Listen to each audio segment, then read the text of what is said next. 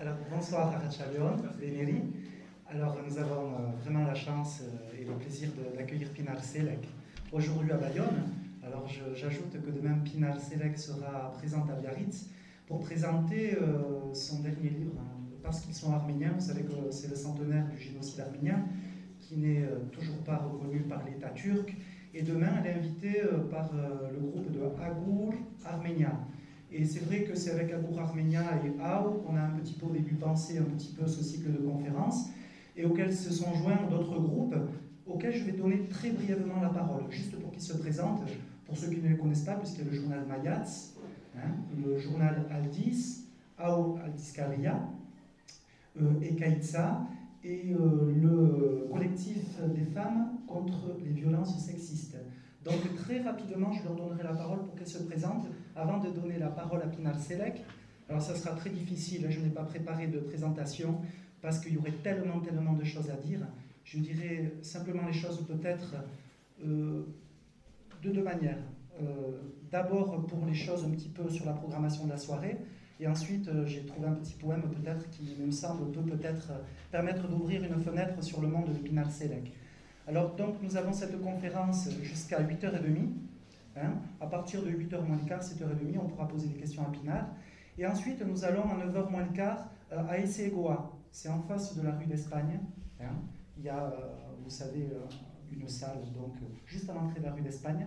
On ira tous, ensemble, pourquoi pas. Il y a des concerts, il y a des pâtisseries de nos amis kurdes, des tapas. Et autre chose que je ne vais pas oublier, qui est important de dire, c'est qu'à la fin de la conférence, il y aura des casquettes pour nous permettre peut-être de financer la venue de Pinal, si tout le monde peut donner une petite pièce.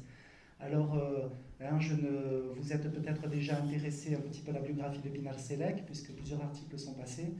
Voilà, moi je dirais juste euh, un ou deux poèmes. Il me semble que le côté internationaliste, la poésie qui émane de Pinal Selec dans ses textes, dans sa recherche, peut-être ressortent de, ces, de paroles d'une poétesse et cinéaste iranienne alors Pinar, je m'excuse, je n'ai pas prononcé son nom très très bien peut-être. Farouk, Farouk Zat, je ne sais pas. Farouk Faroukza. Alors je dirai juste ces paroles avant de, de te laisser la parole. Cette plainte qui est tienne doit forcément devenir un hurlement bruyant. Tu dois mettre en pièces ce lourd attachement afin que tu puisses vivre librement. Soulève-toi et déracine les racines de l'oppression. Réconforte-toi ton cœur qui saigne. Pour l'amour de ta liberté, Fais l'impossible pour changer les lois, soulève-toi. Et à ces paroles de révolte, je rajouterai une phrase d'un de ces personnages de son livre, La maison du Bosphore, qui dit Malheureux celui qui échappe à l'amour. Donc malheureux celui qui échappe à la révolte, et malheureux celui qui échappe aussi à l'amour. Donc voilà, merci à Pinard d'être là, présente, pour nous parler de la situation actuelle, qui est très très très angoissante en Turquie, mais aussi de toutes les perspectives de lutte et de toutes les convergences. Voilà. Alors merci euh, et Tori, merci d'être là avec nous. Pinal. Voilà. Il parle bien, non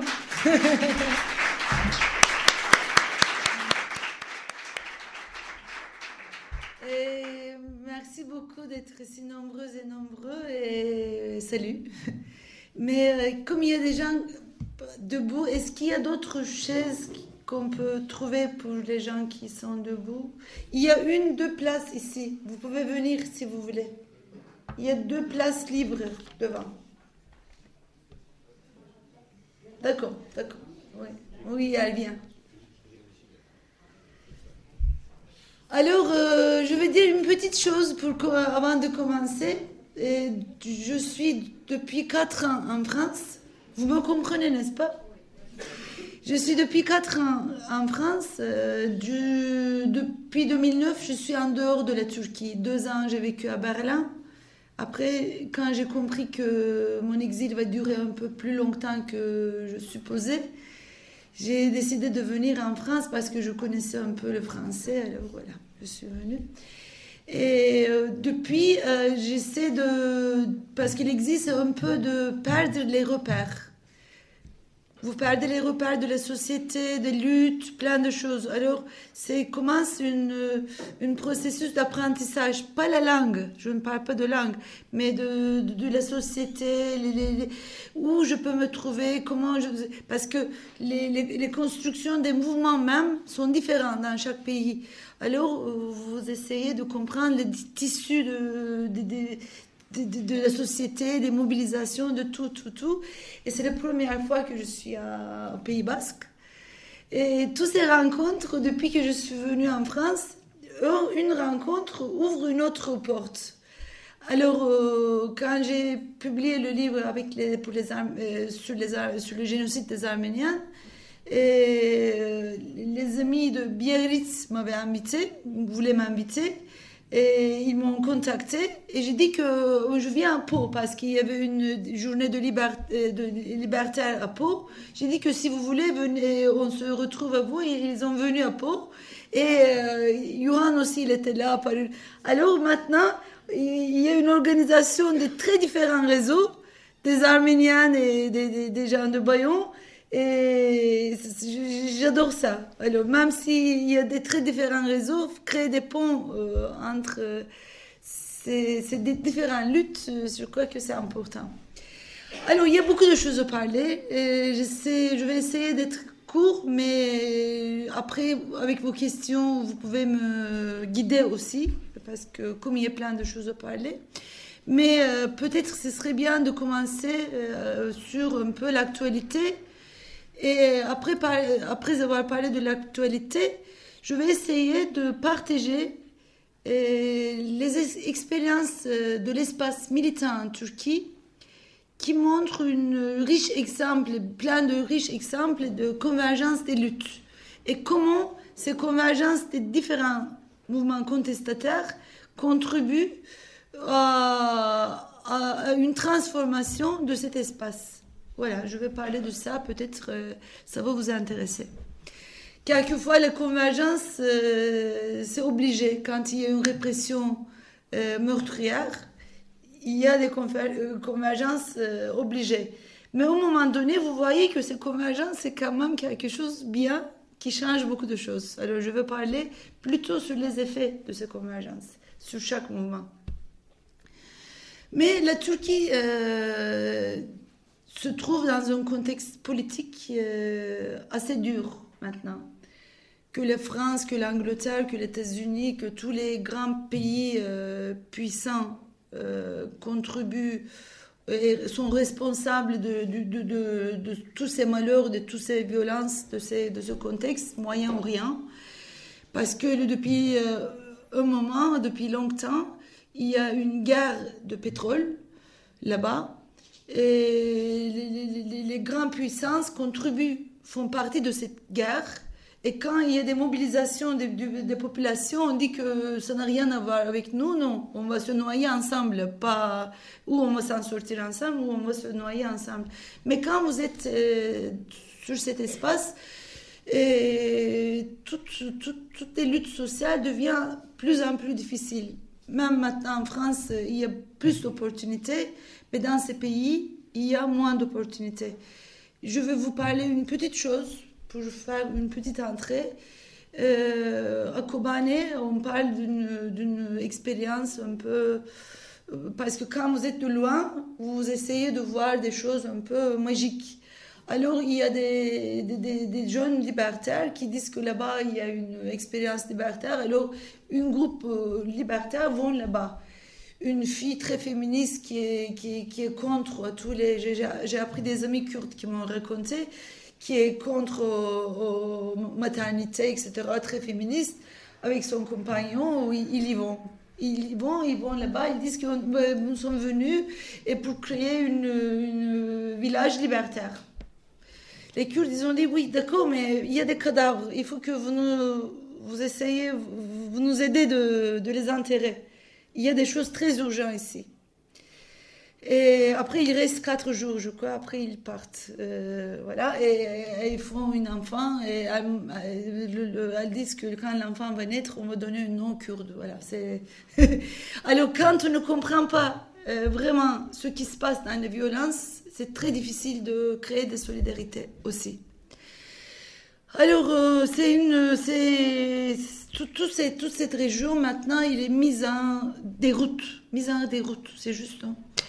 Et c'est à cause de, de, de, de, projets post-colonial euh, et global. Qui, et ces pays ils ont décidé de reconstruire tous ces pays, politiquement et économiquement. Et depuis l'occupation de l'Irak, euh, il y a une accélération de ce projet. Et, vous, avez, vous avez vu euh, comment c'était, c'était, les répressions étaient très dures pour ces populations-là. Et ces forces, ils ont décidé de, de, de, de collaborer ou soutenir les chiites et les, Kurdes à l'époque, parce qu'ils ont trouvé que contre le Bast, contre le régime de Bast, ils peuvent faire ça. Et au moment donné, par exemple, vous vous souvenez, les, les prisons de Abu Ghraib, dans les télévisions, ils ont diffusé les informations, une américaine gardienne violée. Euh, et plusieurs choses comme ça. Et à un moment donné, les, sunnites ont révolté. On a vu le Daesh avec tous les finances, euh, au début, le Saudi Arabie, Koweït, Bahreïn, etc., ils soutenaient. Maintenant, ils, ne soutiennent pas parce que toutes les relations euh, entre, ces États changent tous les jours. Très, tous les jours. C'est très conjoncturel. C'est les intérêts économiques de tous les jours changent les positions de tous ces pays. Maintenant, il y a de nouveaux acteurs qui sont devenus plus en plus visibles, et la Russie, etc. Alors, il y a une déconstruction, des reconstructions de ce, le tissu social, mais avec la violence extrême. Et j'avais écrit un article que je vais vous parler un peu sur ce, ça-ci, et comment on peut créer la politique malgré la euh, violence extrême à partir de l'expérience de l'espace militaire en Turquie.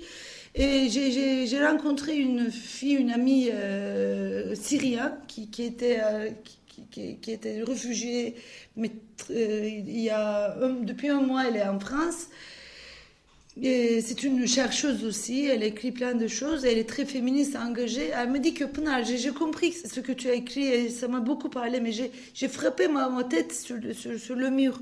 Pourquoi chez nous, nous, nous ne pouvons pas En Turquie, vous avez un petit espace, mais nous, quand il y a tous les jours des bombes, quand il y a tous les jours des cadavres, comment on peut créer la politique? C'est très difficile. Et avec elle, on a un peu discuté sur la solidarité internationale. Solidarité internationale ne veut pas dire seulement accueillir les réfugiés. Ça ne veut pas dire seulement euh, contribuer à, la processus de paix, euh, solidarité internationale un peu euh, multilatérale. Ça, c'est très important. Mais aussi de pouvoir créer les traductions, de pouvoir créer les espaces de réflexion qui peuvent un peu sortir, souffler et revenir vraiment affranchir les frontières. C'est pas nous qui ont, qui ont tracé les frontières. C'est les, les, les, les, grands pouvoirs qui ont fait les, euh, les frontières. Et eux, ils sont en dehors de toutes cette frontière. C'est nous qui, qui devons être dans ces frontières. Voilà. Alors, euh, c'est pour cela, je crois que c'est important de parler de toutes ces choses-là. Ça vous intéresse Je continue Alors, euh, et je peux vous dire que l'espace militaire en Turquie, il est dans ce contexte, mais aussi, il est assez, euh, assez autonome. Parce que, je ne veux pas vous raconter l'histoire de la Turquie, mais c'est un pays, État-nation, qui ressemble un peu au régime basse, mais comme il n'est pas arabe, comme il est depuis, depuis 1923, il est tourné vers l'Occident. Alors vraiment, il y a une, les frontières sont devenues des grands murs. Et moi, quand j'étais en Turquie, on n'avait même pas une petite relation avec aucun pays qui, qui nous entoure, parce que c'est un régime militaire aussi. Mais toutes les, toutes les sources d'influence, toutes les idées venaient de l'Occident, surtout de États-Unis. Alors, euh, les livres qui, sont traduits, par exemple, les livres libertaires, féministes, plein de livres qui ne sont pas traduits en France, étaient traduits depuis les années 80 en Turquie. Boukchin, Baloux, etc., etc. Et alors, c'est comme ça. Mais les Kurdes, comme ils sont entre Irak, Iran, Turquie, parce que comme après la Première Guerre mondiale, ils étaient divisés en quatre, en Syrie, et Iran, Syrie, Irak et Turquie. Alors il faut une pont. Et, ils s'organisent dans tous ces pays avec euh, des, réseau assez où il y a plein d'interactions et ils portent les idées. entre les différents groupes. C'est ça, c'est quelque chose d'assez important, je trouve. Et dans ces, je, je, passe vite après avec vos questions à s'ouvrir et je parle en spot comme ça. Euh, ceux qui vous intéressent, on peut continuer là-dessus. Et, mais euh, aussi, il ne faut, il faut pas oublier que le mouvement kurde, c'est un mouvement armé. Et les mouvements armés se structurent euh, avec une euh, hiérarchie assez... Pour les armes, etc., ils ont des relations avec des États, etc. Et dans ce contexte des interventions de, de l'Occident sur le Moyen-Orient, surtout sur, en Syrie, ils ont fait une tactique euh, stratégique, je ne sais pas, assez importante. Ils n'ont pas été ni dans un camp ni dans l'autre, ni dans l'armée libre de Syrie, euh, ni dans, près de Essat. Essat, vous dites Essat, Essat, Essat, nous disons Essat. Et ils, ils, ont, ils ont continué leur lien avec Essat et ils ont eu les, terres autonomes là-bas. Et ils ont profité de, cette, de ce conflit sans prendre un part dans aucun camp. C'était assez intelligent. Et, et, après, ils ont, ils ont, ils ont, comme ils ont aussi organisé en Turquie et en Syrie, parce qu'en Irak, c'est un autre groupe. Euh, en Irak, c'est un groupe de Barzani, de Talabani, qui sont des autres partis politiques, euh, disons. Mais euh, le, parti en Syrie, il est lié avec le parti, le PKK en Turquie. Alors, ils, se sont créés des réseaux entre la Turquie et la Syrie, comme ça, ensemble, et un peu en Iran. Mais en même temps, euh, même s'ils forment un espace, ils ont un avantage très important.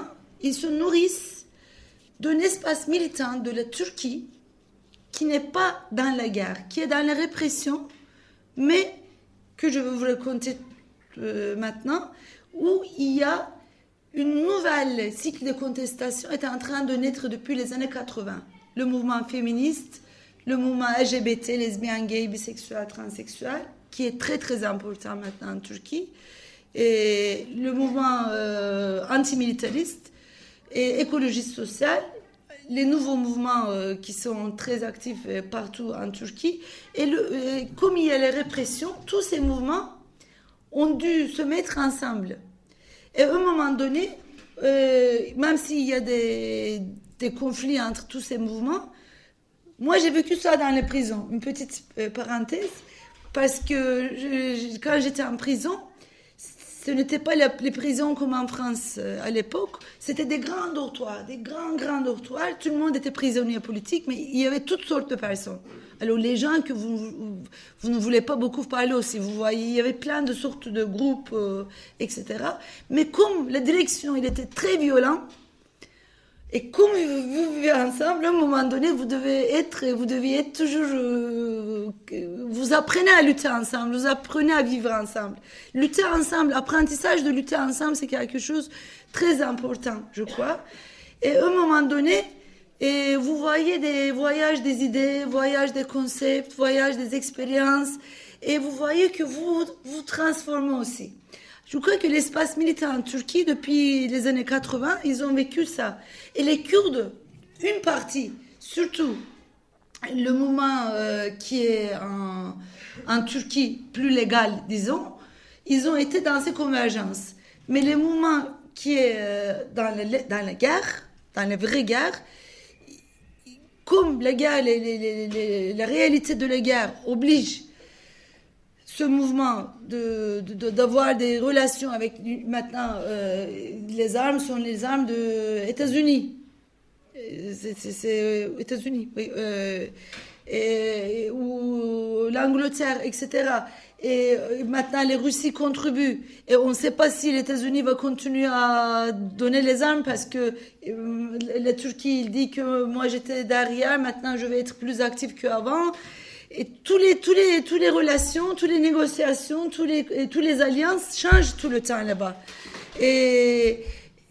Mais euh, ce qui est très très difficile, euh, je crois que euh, le mouvement kurde qui est devenu un pivot dans les régions maintenant, ne peut-être ne peut pas continuer comme ça parce qu'il y a les grandes forces qui interviennent dans ce procès et avec les armes, on peut, pas, on peut continuer jusqu'où, on ne sait pas. Mais ce qui, euh, ce qui est intéressant dans cette expérience, jusqu'au euh, jusqu'au euh, mois de mai dernier, jusqu'au mois de juin dernier, il y avait un espoir dans dans, en Turquie. Parce que ce mouvement, même s'il il était, euh, il avait une corps armée dans les autres, dans les autres espaces, en Turquie, il avait fait un arrêt de, comment dire, arrêt de feu, arrêt de feu, cessez de feu. Et surtout les partis politiques, les partis légaux qui étaient devenus plus en avant. Et ces partis légaux étaient en convergence avec les différents groupes. Je vous vais raconter. Et ça, c'est très intéressant, c'est très important, parce que jusqu'aux années 80, en Turquie, et la gauche révolutionnaire dominait tout l'espace euh, militant en Turquie les Kurdes, ils étaient un peu, un peu loin. C'était la gauche, euh, les révolutionnaires qui dominaient en Turquie. À l'époque, c'était l'époque de l'Union soviétique. Alors, euh, OTAN et toutes les forces occidentaux avaient peur de ce qui se passait en Turquie. Il y avait beaucoup de mobilisation, beaucoup de mobilisation, et toujours les grèves générales, mais les grèves politiques, etc. Et, en 1980, euh, le coup d'État, il est venu. Mais le coup d'État, c'est un coup d'État comme Chili. Un million de personnes étaient en prison. Un million de personnes en, Turquie. Tout le monde n'a pas resté 4-5 ans, mais euh, une partie est restée un mois. Mais il y a beaucoup qui sont restés 20 ans, 25 ans, etc. Beaucoup de morts, beaucoup, 350 000 exilés officiels. Voilà, c'était une une époque très très difficile. Moi, j'ai grandi dans cette époque. Et cette époque, c'était vraiment la mort euh, de la gauche parce qu'ils euh, étaient écrasés. Écrasés, c'est juste. Ils étaient écrasés. Et c'était une répression meurtrière. Et à ce temps-là, tout d'un coup, il y a eu une nouvelle chose. Tout d'un coup, on a vu une émergence de nouvelles, des nouveaux groupes féministes, après LGBT, après, euh, écologistes, les libertaires qui, sont, qui, ont commencé à se montrer avec des différents noms et avec un nouveau discours. Parce que ces groupes, en même temps, ils critiquaient l'État, mais ces groupes qui ne pouvaient pas trouver l'espace quand il y avait la, la, vague de révolution. Parce que la gauche, vraiment, à l'époque, la gauche révolutionnaire, plutôt marxiste-léniniste, dominait euh, à cet espace militant. Et pour eux, la question kurde, la question femme, toutes les questions sont après les révolutions. Le féminisme, c'était déjà une idéologie bourgeoise. Euh, être homosexuel, c'était perversité bourgeoise. Alors, c'était une gauche très dure et pure et dure. Voilà. Mais euh, c'était vraiment un mouvement massif, ce qui a dérangé aussi euh, les, forces occidentaux à cette époque. Et je sais bien que ce coup d'État n'a pas fait beaucoup d'écho en Europe. Euh, le, coup d'État Chili a beaucoup d'écho euh, en, Europe ou en, général, en France. Mais euh, par exemple, il y avait un syndicat qui s'appelait comme DISC, mais c'était comme la CGT de la France, mais CGT pas des années maintenant, ancien CGT. Même les délégués syndicaux étaient, dans les prisons. Et toutes les directions, on voulait leur mort, condamnation à mort. C'était une époque comme ça. Et, et après, tout d'un coup, on a vu l'émergence des nouveaux groupes, euh, de, petits groupes, etc. Et tout d'un coup, c'était très, très étonnant. Euh, 82, 83, on voit l'émergence des nouveaux groupes, le mouvement kurde aussi. Les Arméniens sont sortis un peu plus tard. Et, tous ces mouvements étaient un peu ensemble, autour de, de leur critique en mal la gauche et en mal l'État. Et tout mettait en question toutes les valeurs qu'on imposait avant. Et on disait que les, problèmes, euh, je ne sais pas, des cures, des particulières, etc., ne sont pas, on ne peut pas les mettre dans les hiérarchies. Tout est lié. Alors, il faut faire les, luttes de toutes les choses. Alors, c'était très important. Et, après, à un moment donné, la gauche aussi s'est reconstruite. S'est reconstruit, non? C'est reconstruit et il s'est reconstruit dans un espace où il y a des convergences. Alors, il s'est adapté aussi à cet espace. C'était assez important. Mais comme je vous dis, euh, c'est un espace où il y a plein de conflits entre les groupes, mais comme il y a une répression euh, assez importante, tout le monde doit lutter un peu ensemble. Et comme euh, ces, ces, convergences créent des, des voyages des idées, dans chaque groupe, il y a, on a commencé des conflits internes. Par exemple, dans le mouvement féministe, les femmes kurdes ont commencé à dire que ce mouvement féministe, il est très blanc, il est très turc. Et nous, nous sommes les Kurdes, les femmes, il faut faire une autre chose. Le mouvement féministe ne fait pas assez pour la question de... Et les Arméniens, ils ont commencé à dire que oui, vous ne, parlez pas du génocide, euh, etc. Alors, euh, voilà, les lesbiennes ont commencé à, ou dans le mouvement kurde, les femmes ont commencé, dans tous les mouvements, il y a eu des différents groupes, ont commencé à créer des conflits internes qui ont aussi contribué à une transformation. Et à un moment donné, on a vu une chose très très intéressante. Et à partir des années 90-95, les structures qui étaient porteurs de ces mobilisations ont commencé à perdre je parle de, pour tous les groupes à peu près, sauf le mouvement kurde, parce que le mouvement kurde, il est très hiérarchique, un peu homogène. Mais dans tous les euh, espaces, il y a très différents groupes.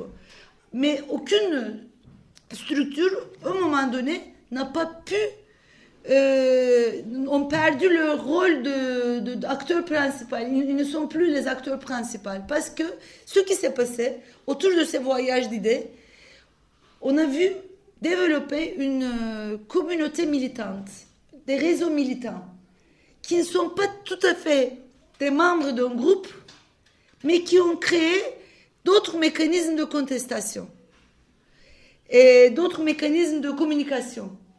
Et ces réseaux sont créés pas tout de suite, petit à petit. Depuis, euh, depuis 80 jusqu'au maintenant, ça fait à peu près plus de 30 ans, je crois. Et et ces réseaux euh, ont créé des personnes qui ont des multi-engagements, qui sont aussi kurdes, qui sont aussi féministes, qui sont aussi... Alors ces gens ont, devenu des porteurs, des, ont créé des liens entre les différentes luttes aussi. Mais quand les structures, même si les structures ont perdu leur force ancienne, ils sont toujours dans ces, dans ces mouvements. Ils ne sont pas de, dehors. Mais ils ont appris à lutter avec des nouveaux réseaux. Surtout, peut-être vous avez suivi ou vous avez vu dans les médias euh, en France aussi, euh, j'ai vu, et il y a deux ans, il y avait des événements de Taksim, des manifestations de Taksim, place Taksim. Est-ce que ça vous dit quelque chose? Il y a eu beaucoup de, beaucoup de personnes autour de quelques arbres. Ils ont dit que non, nous voulons garder ces arbres, etc parce que, parce que cette manifestation, c'est le fruit de ces, de ces convergences, de cette transformation. Et ces manifestations ne sont pas tombées du ciel et ils ne sont pas disparus. Parce que les, médias, par exemple français, disent que, et alors, pourquoi ils ne manifestent plus? Pourquoi il n'y a pas de manifestations Erdogan, il est très répressif, il a, maintenant c'est fini. Non, parce qu'ils ont dit qu'on n'est pas des on n'est pas des spectateurs, non pas spectateurs, qui jouent, c'est quoi? On n'est pas des, on n'est pas des comédiens tout le temps, tout le monde va nous suivre, parce que c'est un marathon. Euh, manifester c'est bien, mais on peut pas faire tout le temps ça. Alors euh, on, a on, a manifesté, mais maintenant il y a eu des créations de plein plein plein de groupes et je crois que c'était un changement d'échelle assez important. Ce n'est pas tombé du ciel et maintenant ça continue. Ça ne m'a pas étonné ces contestations. Moi, j'avais quitté la Turquie, mais j'ai, suivi tout. Et, euh, tous mes amis euh, qui étaient dans les manifestations ont ouvert le Skype. Moi, j'étais un peu là-bas. Et, je sais bien que maintenant, ça continue mais pas avec les manifestations, pas avec les actions concrètes, mais ils font plein, plein, plein. Pardon, ils font des plans de manifestations concrètes, mais pas très médiatiques toujours. Voilà. Et alors, tous ces mouvements, qu'est-ce qu'il a donné? Et, Aussi, comme euh, il faut arrêter aussi la répression de l'État, il faut un peu avancer au niveau politique, même si la plupart de ces groupes ne croient pas aux partis politiques, mais ils ont dit que au moins il faut arrêter cette, violence. Alors ils ont créé une partie de coalition euh, avec les Kurdes, avec la gauche, euh, les féministes, tout le monde, tout le monde ensemble. Euh, il y a eu des élections au mois de juin. Et avant ces élections, le gouvernement a fait beaucoup de répression, surtout dans, l'Anatolie. Ils ont volé les, des urnes, etc. Il y a eu beaucoup, beaucoup de violence. Mais malgré cela, ce parti a eu 13%. Et c'était important ça, 13%, malgré, même s'il n'y avait pas la violence, peut-être ce serait plus, plus nombreuse. Et, et, le gouvernement, il a peur de ça. Il a peur pas seulement d'un parti politique, mais ce qu'il représente. Euh, parce que malgré les répressions, toute cette mobilisation continue. Et ce qui fait continuer ces mobilisations, parce qu'ils ne sont pas liés à une seule parti politique, ils sont très pluriels et les structures, euh, il existe, ils, jouent un rôle, mais il, y a plein d'individus, des, des, petits réseaux, des petits collectifs aussi qui, qui sont dedans. Alors, on ne peut pas contrôler ces mobilisations. C'est difficile de contrôler ces mobilisations. C'est incontrôlable. Surtout quand il s'agit des voyages des concepts, des voyages des idées, et un peu qui sont devenus un peu, qui sont dépassés l'espace militant, qui sont un peu assez... Euh, ils ont créé leur mécanisme de, de, partage, pas seulement Internet, pas seulement Facebook, pas seulement Twitter, aussi plein de revues, plein de petits groupes, plein de squats partout, partout, partout plein de cafés alternatifs, mais euh, pas seulement à Istanbul aussi, ce qui est intéressant. Alors, le gouvernement a eu peur de ça. Alors, qu'est-ce qu'il a fait? Vous avez vu? Et c'est la guerre. C'est la guerre, euh, c'est la guerre. Euh, parce que c'est la guerre qui, qui peut arrêter cette, processus.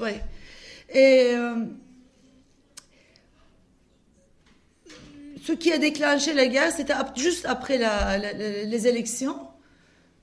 Il avait besoin de garder son pouvoir.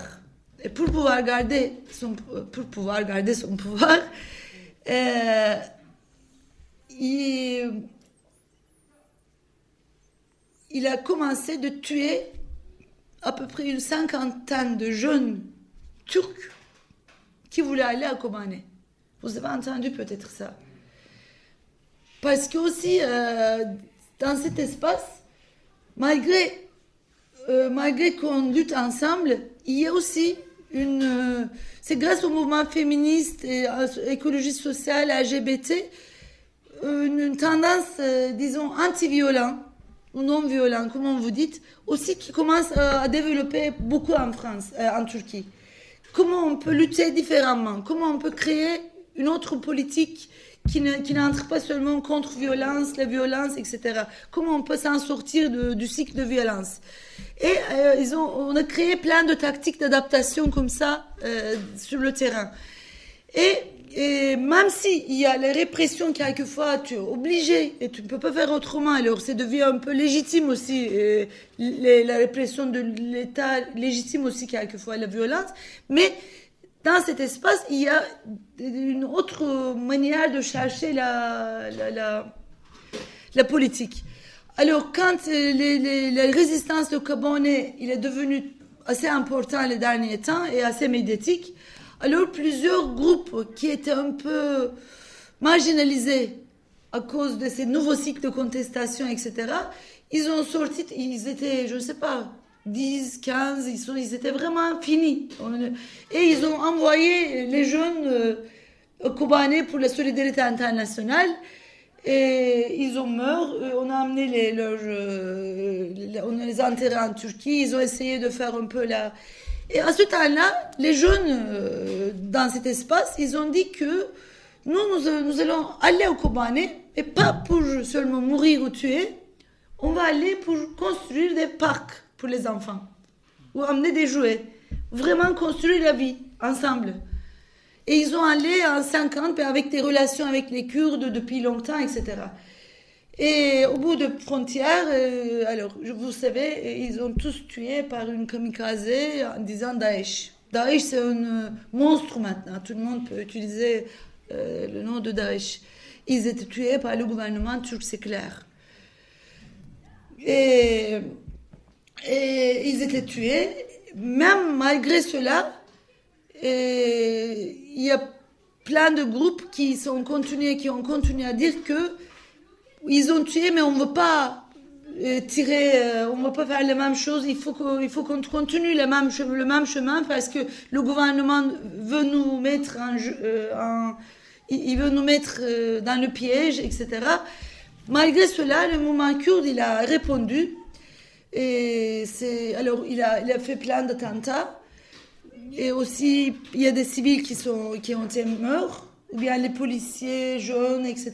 Ils ont le même mois, euh, le mois de euh, juin, quand, quand je, je, suis fatiguée, j'oublie le français. Et juin, juillet, euh, etc. Le PKK aussi, il a, il a tué des, des, des, des, policiers, etc. Mais aussi des civils.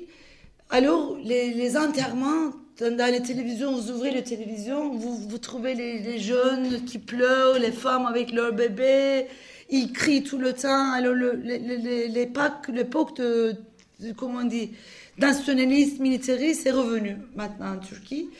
Et ils ont utilisé ça pour créer des petits groupes, mais qui sont très nombreux partout dans les pays, euh, dans les villes de l'Ouest, des paramilitaires euh, on ne sait pas qui, qui c'est, mais on sait qu'ils ont dirigé par le gouvernement pour créer une, une, chaos un peu. Et ils tuent maintenant des gens. Il y a des petites bandes qui se, qui se promènent euh, partout à l'ouest. Par exemple, ils, voient un, vieux homme qui, qui vient de, de, qui est kurde, qui parle au téléphone en kurde. Alors ils lui tapent, ils lui cassent le le crâne, ou bien un jeune qui parle au téléphone un kurde, il lui, comment dire, il met le drapeau turc partout, il lui fait euh, comme ça euh, embrasser le, statut d'Atatürk, il met des photos sur le Facebook, après il le tue. Voilà, il y a des, des, violences extrêmes. Il n'y a pas des, on peut pas euh, hiérarchiser les violences, mais des violences qui font révolter tout le monde. Et ils ont, il y a, il y a, il y a dix jours à peu près, même une semaine, ils ont tué un jeune qui est militant. Ils l'ont mis en. comment dire, avec la voiture, ils l'ont, son, son ils l'ont attaché. Ils l'ont attaché à une voiture. Euh, et maintenant, dans toutes les Turquies, nous voyons cette image. Euh, tout le monde s'indigne, même le gouvernement, il dit que c'est pas bien de le faire ça, mais ils le font. Voilà. Et c'est une époque de maintenant de terror, euh, de, de, violence extrême. Et dans quelques semaines, il y aurait des élections. Et le, parti, le même parti de coalition, plutôt les Kurdes, mais aussi qui, est soutenu par plusieurs groupes contestataires, ils disent que malgré tout ça, on va, on va gagner. Ils font tout pour gagner, mais c'est sûr qu'il y a dans plusieurs villes couvre-feu. C'est juste couvre Plusieurs dans, villes, c'est dans la situation de couvre-feu. Et surtout, il y avait dans un, il y a un mois une ville qui avait voté 80 17% pour ce parti, le gouvernement l'a puni. Ils ont fait un couvre-feu, ils ont occupé une semaine, pas d'eau, pas d'électricité. Les enfants qui sont sortis, ils ont tué les soldats. La mère qui voulait prendre ses, ses, enfants, ah, ils, les ont tués. Alors les cadavres sont restés dehors une semaine.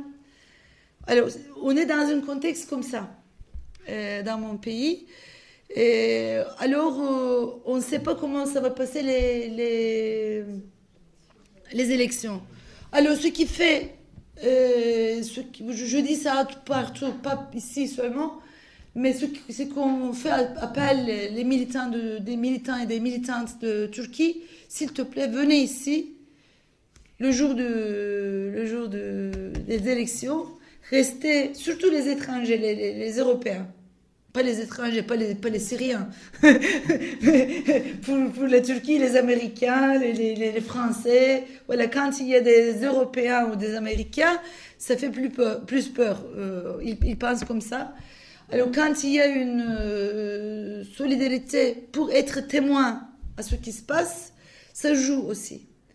Et si vous voulez, euh, ils n'ont pas pu me condamner, ils voulaient beaucoup me condamner. Mais depuis longtemps, comme il y a une solidarité internationale assez importante, et tous les, tous les audiences, il y a au moins 50 personnes de France, de Belgique, de l'Allemagne qui vont à mes procès, qui, qui, sont là, qui écoutent. Alors, ils ne peuvent pas me condamner. Voilà. C'est toujours, ils sont entre les deux. Ils acquittent, après, ils font le, le recours. Et le procès ne peut pas finir. Ils voulaient me condamner, mais comme il y a la solidarité internationale, c'est important. Euh, voilà, on est dans une étape assez difficile.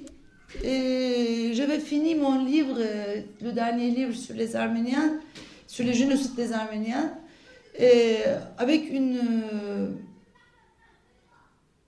avec une phrase de Gramsci qui m'a beaucoup inspiré en général aussi, qui dit qu'il faut lier le pessimisme de l'intelligence et l'optimisme de la volonté. Et, mais pour avoir l'optimisme de la volonté, il faut renforcer la volonté. Et la volonté, ça fait avec la solidarité. mais je vous dis très clairement, j'ai la confiance, même si la solidarité internationale ne se fait pas ou se fait, etc. J'ai une, j'ai une euh, confiance à la volonté qui est en train de construire en Turquie grâce aux convergences des luttes. Voilà. Merci beaucoup. Et je ne peux pas aller beaucoup, non?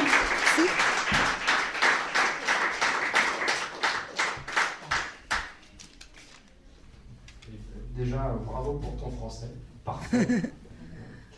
Et est-ce que tu ne penses pas que le gouvernement turc va prendre prétexte de cette agitation pour euh, annuler les élections au mois de novembre? Est-ce que c'est bien de prendre quelques questions pour que je n'en parle pas beaucoup? Oui. Oui, merci. Euh, merci.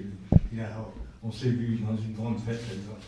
Ah, Toulon, oui. Oui, oui, Bon, euh, tu disais sur la pluralité des, groupes et finalement qui se retrouvent euh, dans un mode d'organisation tout à fait original Hein. ça me rappelle quelque chose, la, manière de fonctionner un peu des gens du Chiapas, une sorte d'autodétermination à partir de la base, malgré, les, malgré les difficultés, malgré peut-être des, situations conflictuelles. Alors, je voudrais savoir, j'ai cru lire, je ne sais plus dans quel journal, peut-être l'Humanité, que euh, ceux qui les Kurdes qui, n'ont pas une position de, guerrier, de lutte armée, euh, ils se rapprochent de plus en plus euh, d'une position qui consiste à renoncer à l'avant-gardisme marxiste-léniniste. J'aimerais qu'on essaie de clarifier un petit peu ça. Et donc là, de nouveau, on, pense aux positions des gens du Chiapas, une sorte d'autodétermination en fonction des nécessités de la vie et en fonction aussi de la répression qui aussi au Mexique est très dure. Alors bien sûr, c'est bon, mais la voix, c'est... L'autre, il était mieux, non? Non, non. Et bien sûr, ils vont annuler les élections. Euh, ou bien, maintenant, c'est très difficile d'annuler les élections, mais on ne sait pas qu'est-ce qui va se passer. Parce qu'on est très habitué. Euh, tout d'un coup, une bombe s'éclate, euh, comme on avait vécu avant la Deuxième Guerre mondiale en Allemagne à Berlin, Reichstag qui, avait, qui était brûlé à l'époque, et après les nazis, avec, ces, euh, avec ce prétexte, ils avaient emprisonné Dimitrov, etc. etc. C'est la même chose, la Turquie le fait tout le temps. Et il fait des bombes, il éclate, il dit que c'est les terroristes qui ont fait. Alors il fait des. Tout d'un coup, ça devient un chaos euh, qui est très organisé. C'est pas un vrai chaos, mais c'est une. Alors on est très habitué depuis longtemps. Même le procès qui m'a, qui, me, que je suis accusée, je suis accusée d'être terroriste, de, de, mettre une bombe dans un marché d'épices. Parce qu'à l'époque, ils avaient besoin de, d'avoir une chose comme ça. Même si c'était, ce n'était pas une action, euh, action, c'était une incendie. Et quand j'étais en prison, voilà. Et mais ils ont créé ça pour vraiment créer une, une climat de terreur. Ils, ils peuvent faire toutes les choses. Mais même s'ils n'annulent pas les, les élections, ils peuvent faire, ils peuvent continuer euh, le couvre-feu dans plusieurs villes. Et quand il y a un couvre-feu, on ne peut pas faire les élections. Alors, on peut, il a le droit de laisser une partie de la Turquie en dehors des élections. Il peut, il, il peut tout faire. Voilà. C'est pour cela, moi, je pense que c'est important de pouvoir y aller. Et mon père était en prison quand il y avait le coup d'État 80. Et il était l'avocat du, syndicat comme CGT. Il était dans une partie de gauche aussi. Et il, était avec ses amis, ses camarades de, ce syndicat. Il disait qu'ils avaient trouvé un petit radio. Alors ils, ont trouvé, ils avaient trouvé le BBC. Ils écoutaient ça dans en prison. Mais avec plein de tortures, plein de cris, plein de gens qui meurent en même temps. Et ils attendaient que, par exemple, la CGT en France va faire une journée de grève pour solidarité avec euh, ces syndicalistes. Ils attendaient tous les jours, ils attendaient tous les jours. À un moment donné, non. Après, un, un mois après, ils ont dit peut-être ils vont faire euh, une heure de, travail.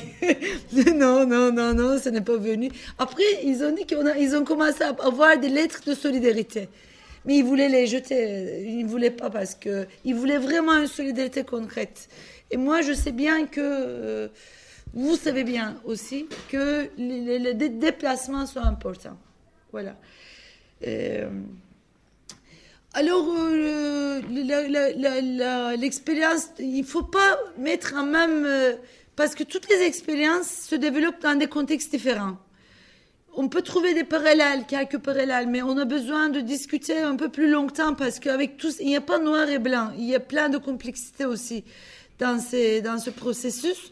Et à Chiapas, il y a d'autres euh, sources d'influence des indigènes, etc., d'autres philosophies aussi.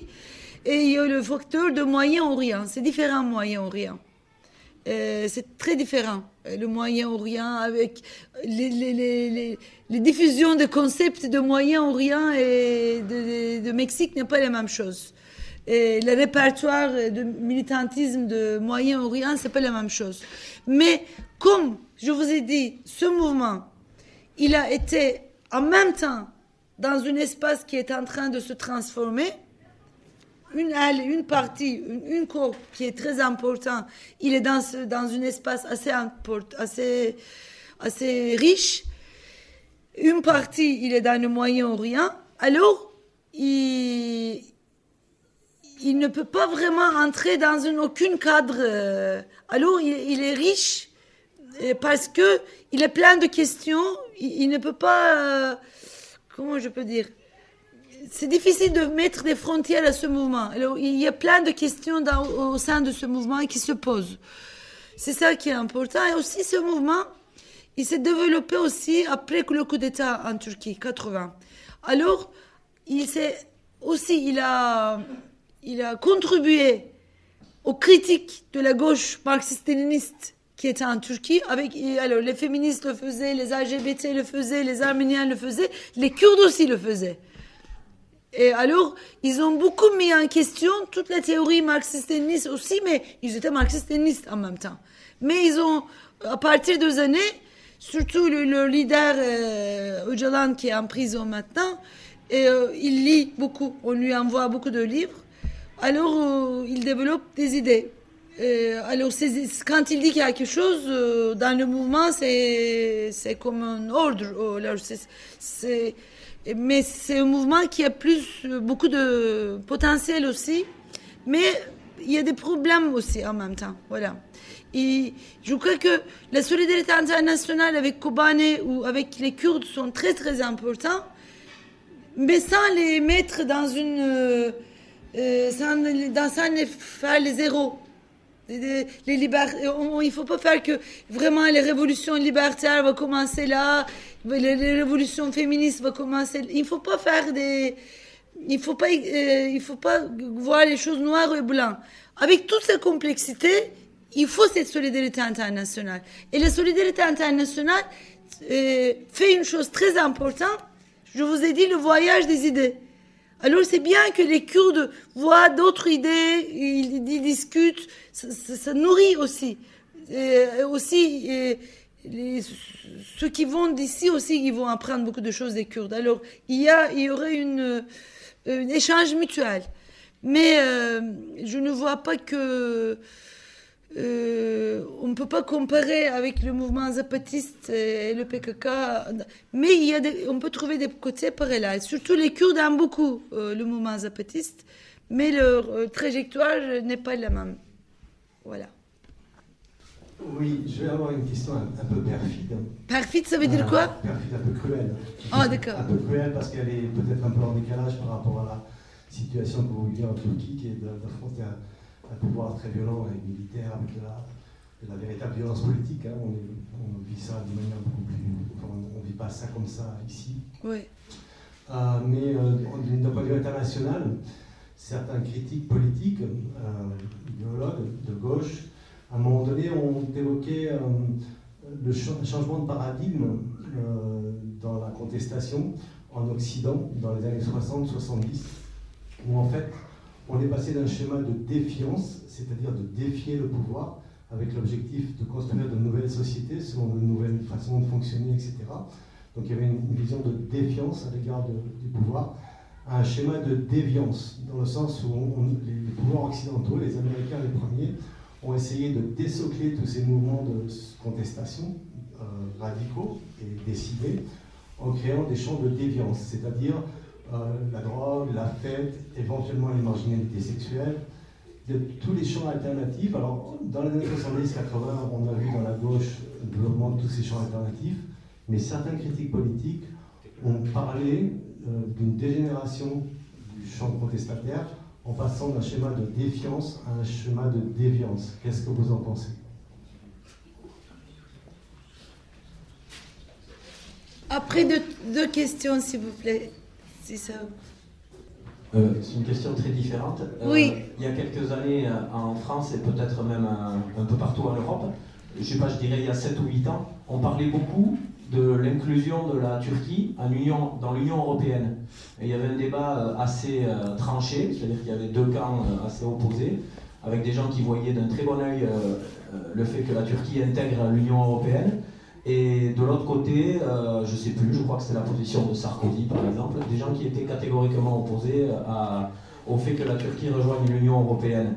Euh, est-ce que, qu'en pensent les gens en Turquie? Euh, Est-ce qu'ils voient ça d'un bon oeil Est-ce qu'ils pensent que ça pourrait profiter un petit peu au fait d'atténuer la force de la répression du pouvoir? Est-ce que les gens s'en moquent? Est-ce que c'est une question qu'on se pose qu'en Europe finalement? Mm-hmm. Merci. Alors, je peux parler?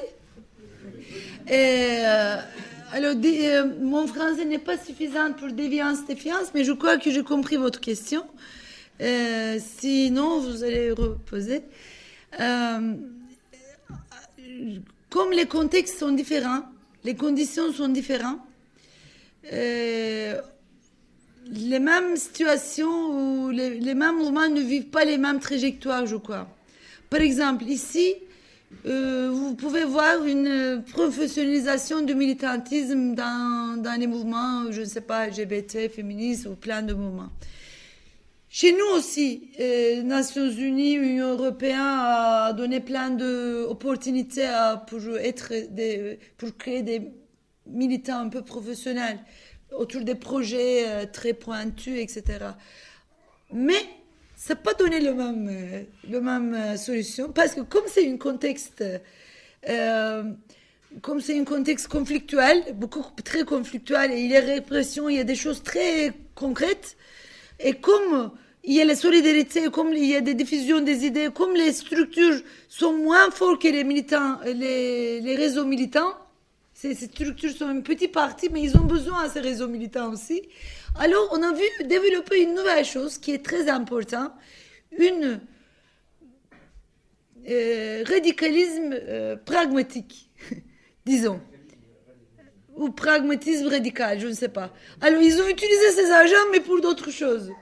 Vous voyez des- ce que j'ai voulu dire Ils ont créé des quelque chose, mais ils ont fait, ils ont créé des locales pour que les autres organisations utilisent. Ils ont créé des rapports et ça, ça continue un peu comme ça.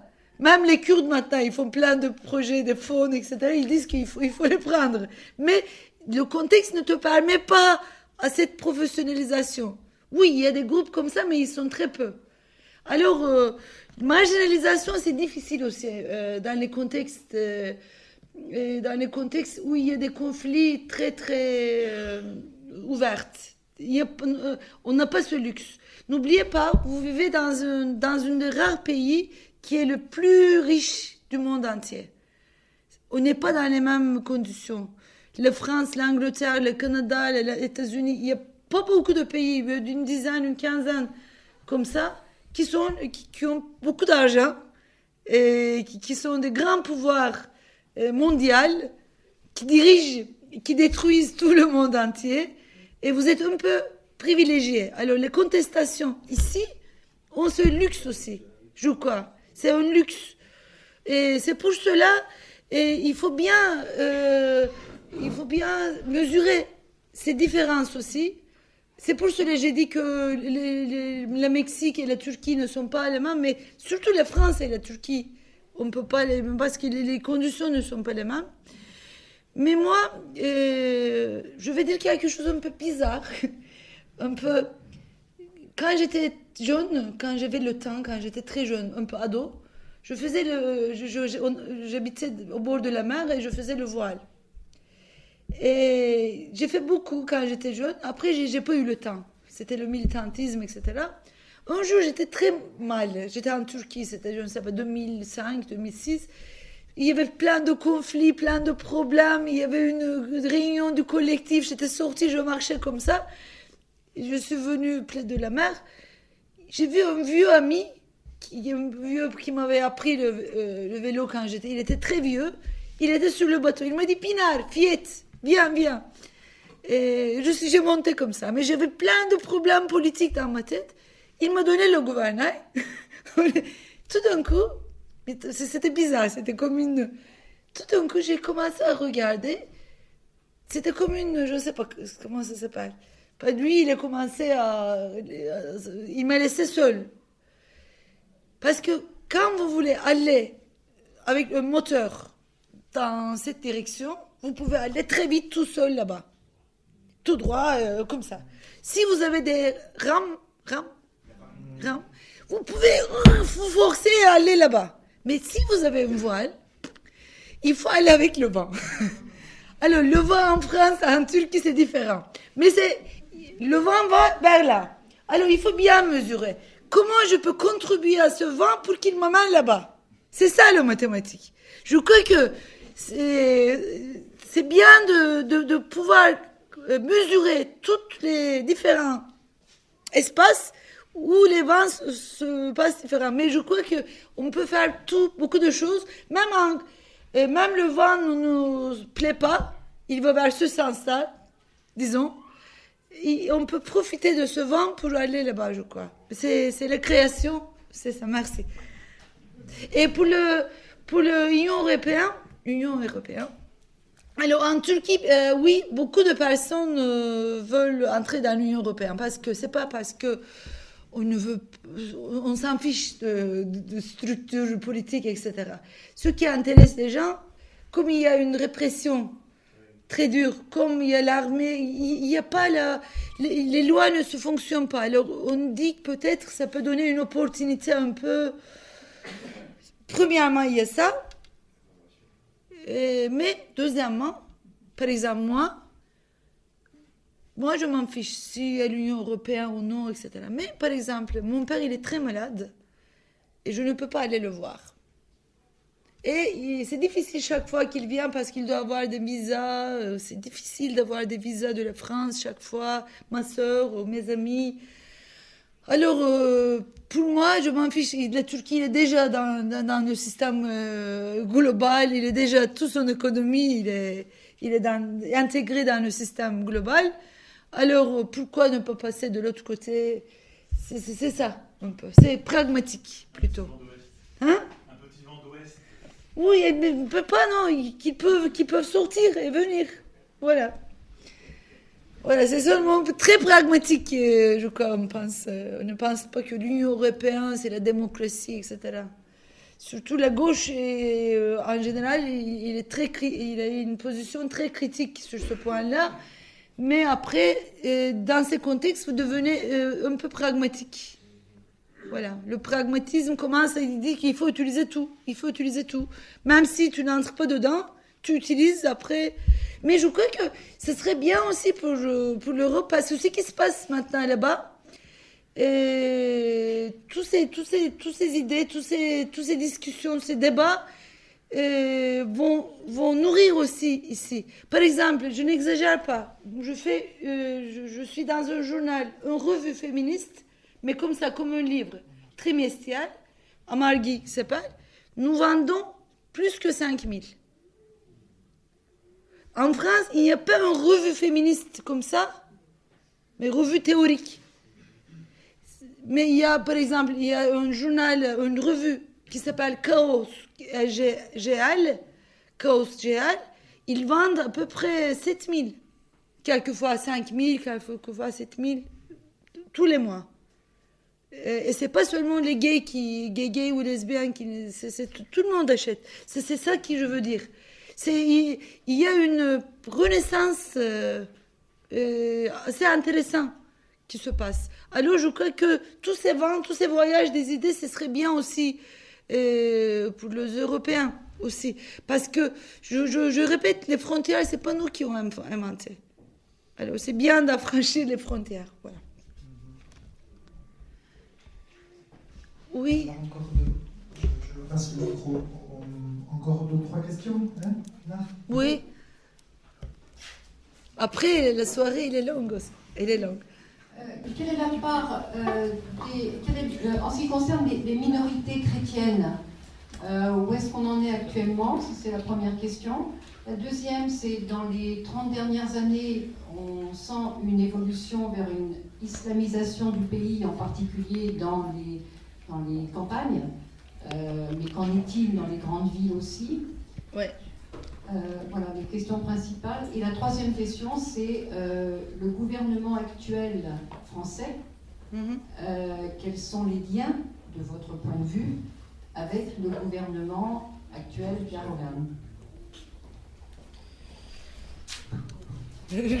Merci beaucoup pour ces questions. encore une? Après, c'est fini, non? Oui. Euh, moi, j'avais une question sur un film qui est sorti il n'y a pas très longtemps, qui s'appelle Mustang.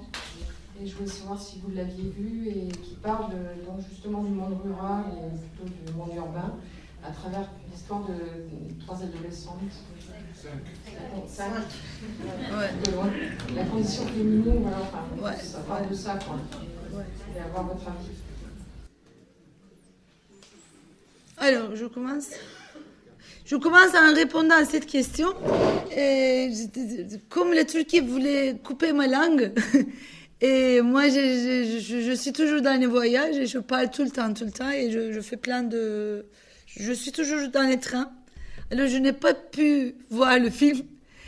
Mais aussi, j'ai pas fait beaucoup d'efforts parce qu'il y avait des amis euh, turcs qui m'ont dit que c'est un peu orientaliste, ils ont fait pour l'Europe, mais je ne sais pas. Il y a des gens qui m'ont dit que c'est bien, il y a des gens qui se sont dit que c'est un peu exagéré. Je ne sais pas. Mais j'ai pas fait beaucoup d'efforts aussi pour voir le film. Mais si j'ai le temps, je peux le voir et je peux vous dire que ça. Et euh, alors, euh, demain, à Biarritz, euh, nous, allons parler sur un sujet qui ne concerne pas seulement la Turquie, qui concerne tout le monde entier, on va parler un peu autour d'une question. Euh, le premier génocide du XXe siècle qui s'est passé à l'Empire ottoman. Et moi, je travaille depuis deux ans sur ce sujet, le génocide des Arméniens en 1915. Et dans ce, dans ce travail, j'ai beaucoup vu comment la France a contribué à la, à la continuation du négationnisme jusqu'aux dernières années. Même si la France était un peu alliée avec les Arméniens euh, au temps du génocide, c'est l'Allemagne, l'Allemagne qui avait contribué, comment dire, l'Allemagne, il a accepté sa participation au génocide avec l'Empire ottoman, le génocide des Arméniens. Mais après, j'ai bien vu que comment, quand la Turquie, après les années 23, euh, il est devenu l'allié euh, stratégique et économique contre l'Union soviétique, euh, dans l'OTAN, etc. Même en France, jusqu'aux années 80, 70, il n'y avait même pas un livre sur le génocide des Arméniens. Vous voyez? Et il y aura un film qui va sortir bientôt. Je crois qu'il y aura une avant-première aussi à Biarritz. C'est quand? 3 novembre, d'accord. Euh, c'est le film de Robert Guédikian. C'est le film de Robert Guédikian qui s'appelle Une histoire de fou. J'ai vu trois fois ce film. Et j'ai présenté aussi à, Paris, à Lyon, dans des différentes villes, le film. Parce qu'après le, le, projection, on fait un débat. Et ça m'a bouleversée. Je suis dans le film, vraiment. C'est pas seulement une histoire des Arméniens, c'est une histoire après le génocide. Euh, il crée les jeunes en France et en Liban, euh, un groupe de lutte armée alors, il tue les Mais ça raconte toute l'histoire de, de l'Europe, de la jeunesse d'aujourd'hui, de maintenant aussi. Et c'est un film très, très humain, très fort. Voilà. Et alors, ce qui s'appelle le Salah, ouais. À ils avaient fait plein d'attentats en France, etc. Alors, le génocide des Arméniens, c'est une des histoires, euh, une, une de, de, décisions, un des crimes et comme on n'a pas fait une justice pour ce crime, comme il n'y a pas eu une réparation, il n'y a pas une. Maintenant, on, connaît, reconnaît après 100 ans de génocide, les pays ont commencé à reconnaître comme ça, mais ça n'apporte rien de, même rien sur la Turquie, on n'oblige pas la Turquie à, à, faire quelque chose, etc.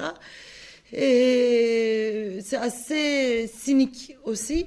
Et comme on ne résout pas ce problème, et tous les nouveaux problèmes se succèdent aussi.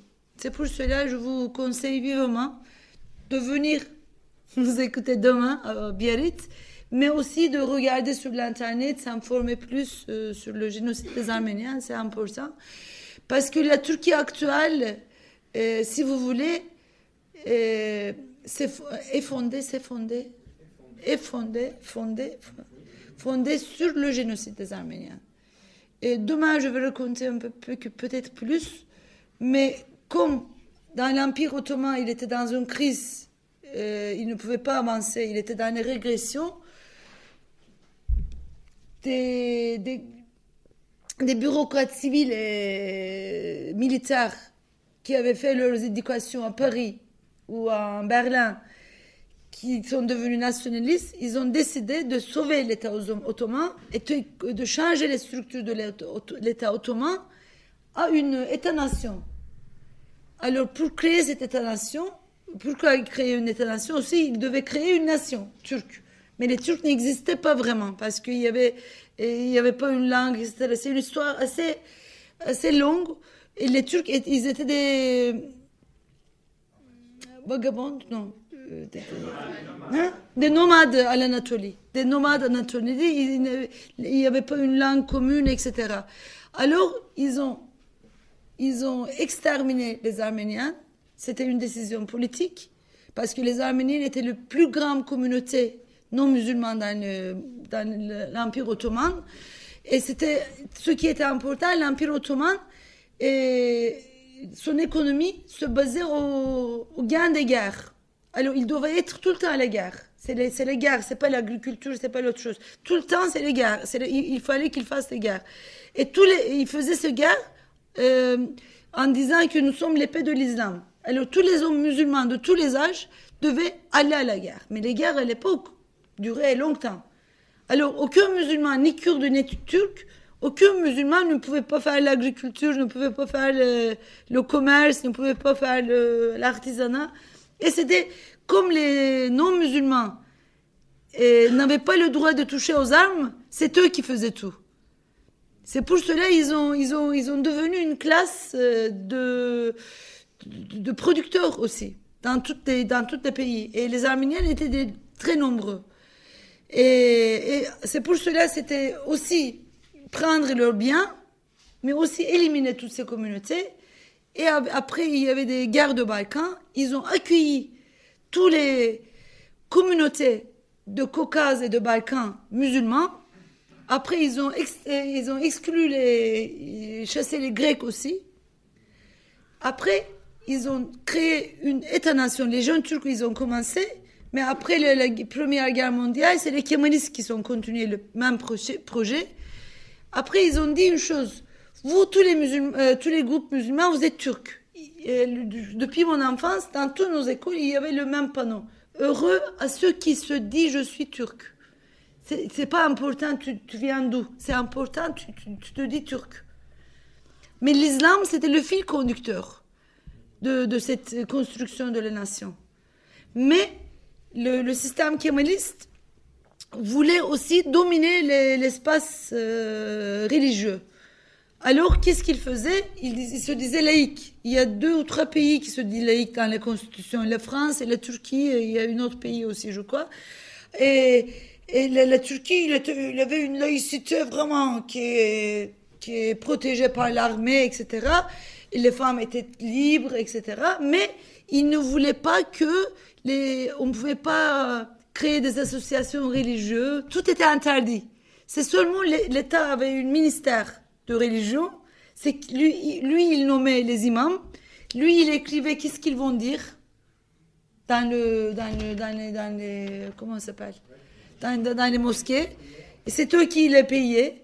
Alors, c'était des fonctionnaires.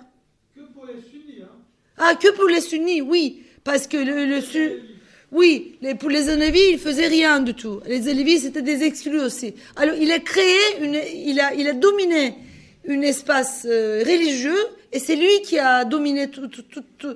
Et maintenant, maintenant, euh, depuis, euh, depuis un moment, euh, le nouveau gouvernement, il joue un autre rôle.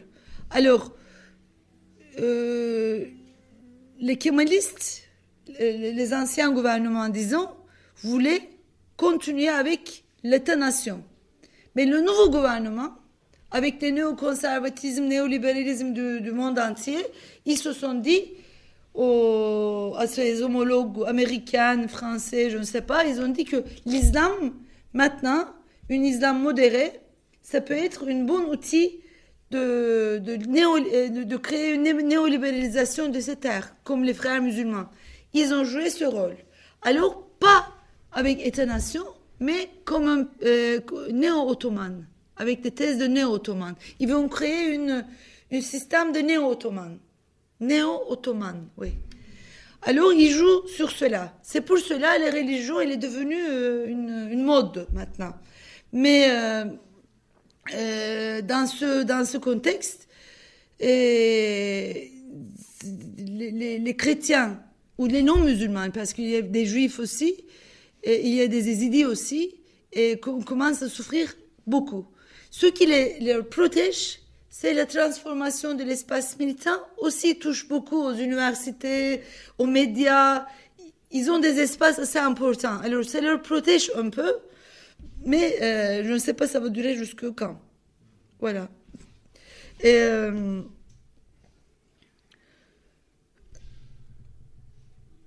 le rôle de France euh, maintenant avec la Turquie jusqu'aux années 2003, c'était, c'était, la Turquie était une alliée solide de la France, si vous voulez, jusqu'au 2003-2004. Mais comme euh, il y a une reconfiguration de, tous ces espaces, euh, comment, de toutes ces relations internationales à cause de la Syrie, à cause de Daesh, à cause de tous ces, tous ces nouveaux acteurs, et leur alliance change. Maintenant, ils sont un peu contre. Maintenant, ils ont, ils ont, mais demain, ça peut être la même chose. on ne peut pas faire une confiance euh, à leur, à leur. Parce que la Turquie, il est contre Assad, et la France aussi. Mais la Turquie bombarde les Kurdes en disant que je bombarde Daesh, mais la France euh, ne veut pas continuer, comment on dit, il veut, battre aussi Daesh. Alors il n'a pas le c'est pas une euh, la Turquie a perdu euh, l'ancien statut d'alliance euh, alliée euh, solide maintenant. Mais aussi la Turquie fait beaucoup de comment on dit, il est comme un vendeur, il sait bien négocier aussi. surtout, il joue avec les réfugiés. Je vous ai dit ou je ne vous ai pas dit? Il y a 7 millions maintenant Syriens en Turquie. 7 millions, 3 millions à Istanbul, euh, plus que 7 millions même. Officiellement, c'est un peu moins de 6 millions. Mais dans un camp, il y a, même dans un camp, il y a 2 millions. Voilà. Et, ils, donnent, euh, ils donnent des passeports. Et la Turquie, dit, comment dire euh, Comment ça s'appelle ça? Il. Il dit à l'Européen, euh, aux Europes, euh, il menace, menace, menace. Il menace l'Europe en disant que je vais les envoyer. Je vais tous envoyer. Alors, euh, il, il là-bas, quelquefois, quand il y a quelque chose qui ne va pas, il, envoie une partie. Il, voilà, c'est ça. Et la Turquie utilise toutes ces opportunités. Et moi, j'ai pas de confiance ni à l'État français, ni à l'État américain, ni à aucun État.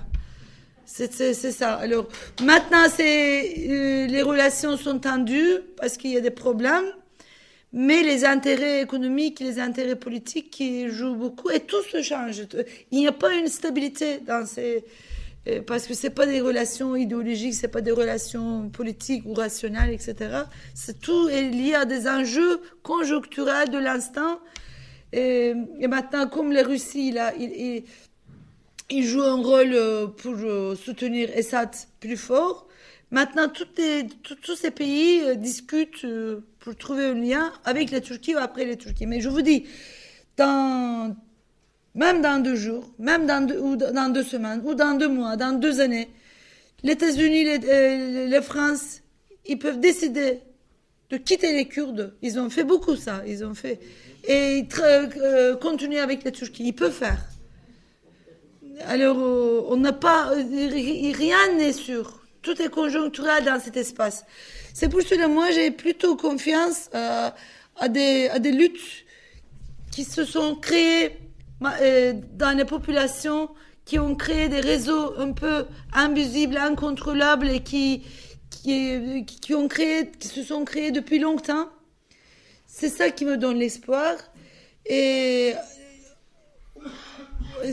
avec la solidarité internationale, ça peut ouvrir de nouvelles portes. Voilà.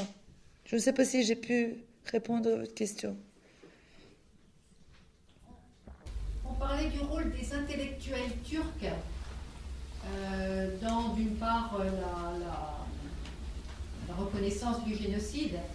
Euh, mais les intellectuels turcs, ils sont surtout sur Istanbul, sur Ankara, mais pas sur le reste du pays.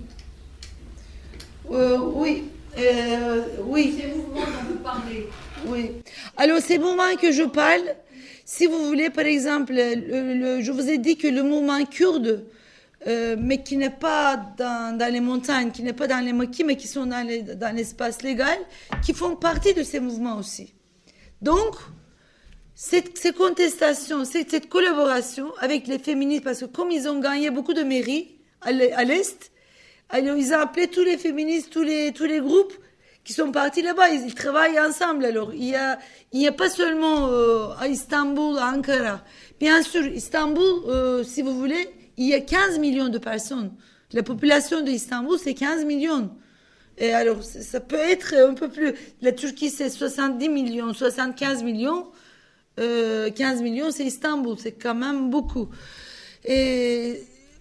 Mais c'est pas les intellectuels qui ont, qui ont porté ce, processus. Parce que quand le mouvement, un nouveau cycle de contestation s'est créé, les Arméniens, à l'époque, ils ont trouvé une opportunité dans cet espace de, se réunir. Parce que être arménienne en Turquie n'est pas euh, être euh, une autre chose. Dans toute, le, dans toute ma jeunesse, j'écris dans mon livre, le dernier livre, parce qu'ils sont arméniens, toute la jeunesse, quand il y a un problème, c'est les Arméniens qui font. On nous apprenait dans l'école, euh, dans l'école primaire, secondaire, il y a des tous les tous, nos voisins sont nos, sont nos ennemis extérieurs, les Arméniens sont nos ennemis intérieurs. Et les, les enfants arméniens, ils étudiaient ça. Alors c'était très difficile d'être arménien. Même les, les, militants qui entraient dans les groupes de gauche changeaient leur nom pour ne pas faire du mal à leur famille et pour ne pas faire du mal à leur organisation. Parce que s'il y a un Arménien, c'est des Arméniens qui dirigent. Il y a des Arméniens, c'est comme un groupe euh, qui est lié à des, à des monstres, etc. C'est comme ça en Turquie. C'est pour cela que le mouvement arménien s'est développé, a développé, s'est développé, très tard. Mais c'est dans cette convergence de lutte, ils ont fait une tactique d'adaptation assez intéressante. Ils n'ont pas parlé directement du génocide. Ils ont parlé où sommes-nous? L'histoire, il faut, il, faut, il faut savoir, etc. Parce que il y a 65 000 Arméniens officiels en Turquie et ils sont acceptés par les, acceptés, reconnus par les, euh, euh j'allais dire contrat, non, conventions internationales comme minorité euh, religieuse.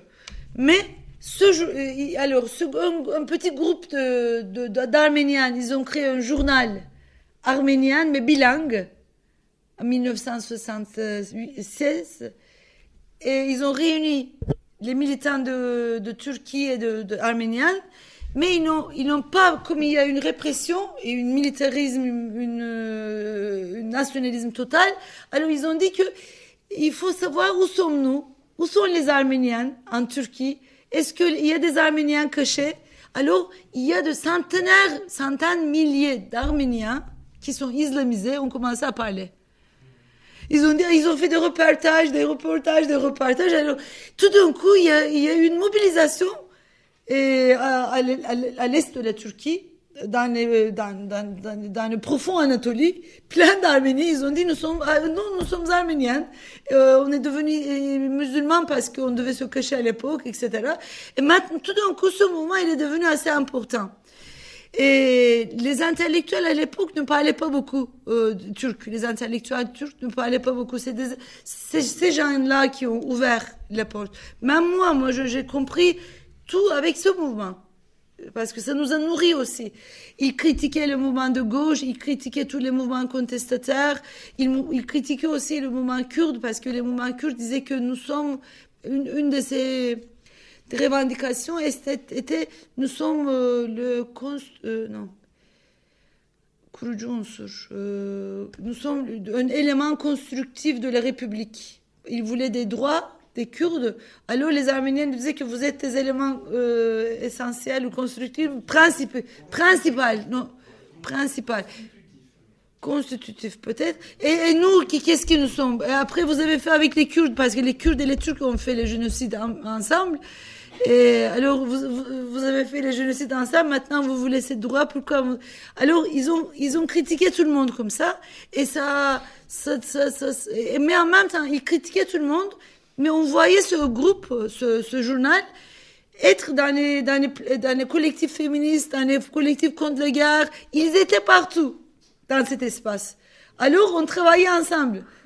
Contre les euh, guerres, euh, contre les Kurdes, ils étaient là. Pour les démocraties, ils étaient là. Alors, ils se sont fait accepter.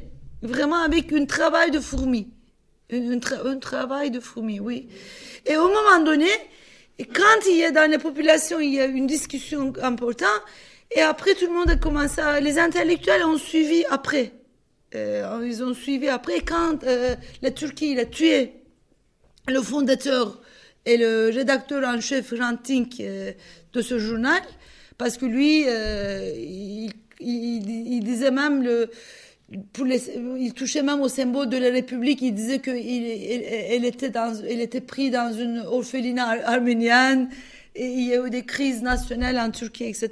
Mais ce qui était important, ce mouvement, il mettait en question la, la, la, la citoyenneté turque, la nation turque, tous les, tous les récits euh, imaginaires qu'on nous apprenait euh, depuis notre école. Et ce qui était plus dangereux, ce mouvement devenait populaire. Il affranchissait. Ce n'était pas seulement Istanbul. Oui, les intellectuels, etc. sont Istanbul, mais ce mouvement, il dépassait. Parce que, par exemple, ils, allaient dans des villages euh, musulmans, ils construisaient des, petites choses, etc. Vraiment, ils étaient sur le terrain. Voilà, c'est ça qui a dérangé.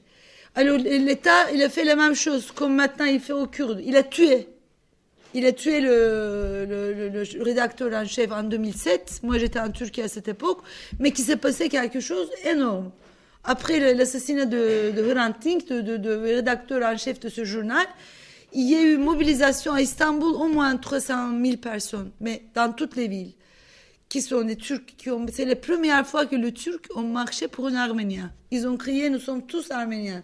Nous sommes tous ranting. C'était vraiment, ce n'était pas comme les euh, des événements de de, janvier en France. Parce que ici, en France, le gouvernement aussi, l'État aussi soutenait ces événements. Mais en Turquie, c'était contre l'État. C'était vraiment une chose très importante. Et ce qui était, ce qui est très important aussi, à partir de ces événements, il y a eu plein de collectifs, plein de, surtout les jeunesses arméniennes, mais plein de groupes qui se sont créés maintenant, c'est devenu un nouveau mouvement. C'était, avant, c'était un journal, c'était un lieu de rencontre. Maintenant, c'est devenu un mouvement social avec plusieurs collectifs. Même ils critiquent Ranting, même ils critiquent maintenant parce qu'ils parlent de réparation, ils se radicalisent un peu. Mais je crois que c'est devenu seulement l'État peut utiliser la violence pour arrêter cette euh, mobilisation. Voilà. Merci beaucoup.